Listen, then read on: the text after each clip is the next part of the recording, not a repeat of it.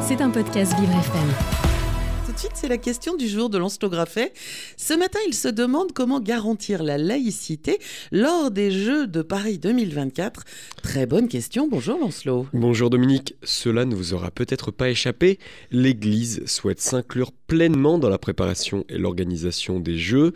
Si des labels tels que Paroisse JO ou des Airbnb catholiques ont vu le jour en marge de cet événement planétaire, cette prise de position catholique pose question dans un pays où la séparation de l'Église et de l'État est un fondement propre à notre République. Les Jeux étant exceptionnels, cette règle pour limiter le rôle de l'Église ne semble pas s'y appliquer. Pour prouver cet attrait de l'Église au sport, en guise d'exemple, le 19 juin prochain aura lieu un match de foot de vitrine entre religieux à Villepinte. Pour la période d'Olympiade, un dispositif spécial a été mis en place par la chrétienté. L'église de la Madeleine sera désignée chef-lieu de la foi et tous les fidèles pourront s'y rendre, comme l'explique le curé Patrick Chauvet pour le Parisien. Devant ce phénomène, plusieurs voix se sont levées pour dénoncer ces agissements qualifiés de prosélytisme, autrement dit mis en place pour recruter des adeptes.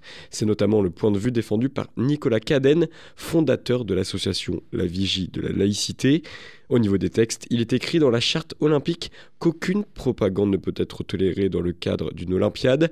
Aucune loi n'existe en revanche pour contrer ces actions que met en place l'Église. Ainsi, en l'absence d'une vraie réglementation, elles sont de fait autorisées.